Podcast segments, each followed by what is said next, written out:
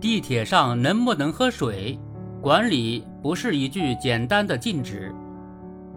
近日，南京一名女子在地铁车厢内喝水，被巡查的工作人员开了罚单，引起网友关注。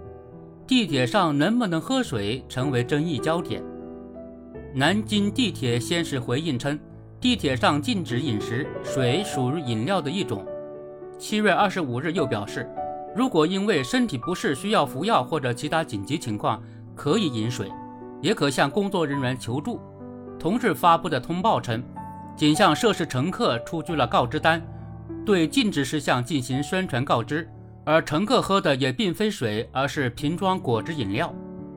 南京地铁的回复可谓精准戳到了网友们的关切，表明未对相关乘客进行实质性处罚，就避免了滥罚款的质疑。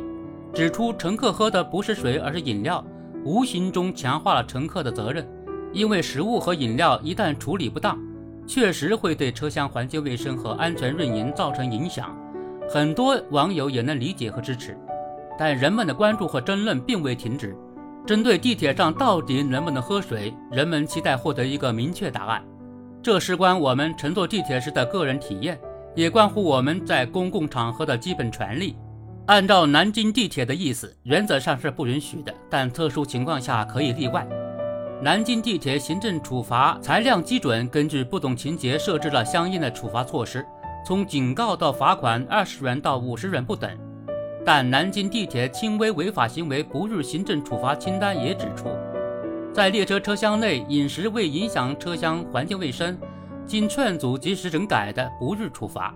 据报道，二零二一年南京地铁实施行政处罚总数一万一千两百五十五件，罚没收入。八点二四万元，主要集中在吸烟、列车车厢的饮食、乞讨等领域。二零二二年共实施行政处罚一千二百五十五件，罚没金额为二点零九五万元。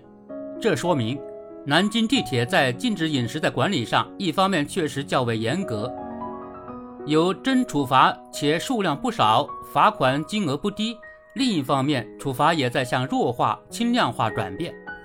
跳出南京，在目前轨道交通运营里程排名前十的城市中，有四地地铁公司明确表示不可以喝水，有一地表示渴的时候可以去站台上喝，喝完再上车。其他几地则表示可以喝水或喝饮料，但不能吃东西。显然，各地规定的标准和尺度都不一样，而且在实际执行中，即便有规定明确禁止喝水。但多数地方还是给出了一定的容错空间，比如针对婴儿、病人等特殊人群不做禁止，或者不会真正对乘客喝水进行阻拦，处罚更是罕见。那么问题来了，那么这个规定的合理性到底几何？既然很多地方并未严格执行，那么为何还是要写成这样？甚至也有网友质疑，地铁公司是不是为了自我管理的高效，而将成本转嫁到乘客身上？给乘客增添麻烦和困扰。眼下正值炎炎夏日，乘客坐地铁时想喝口水再正常不过。一些乘客的地铁通勤时间动辄一两个小时，甚至更久，让人在这么长的时间内忍着不喝水也说不过去。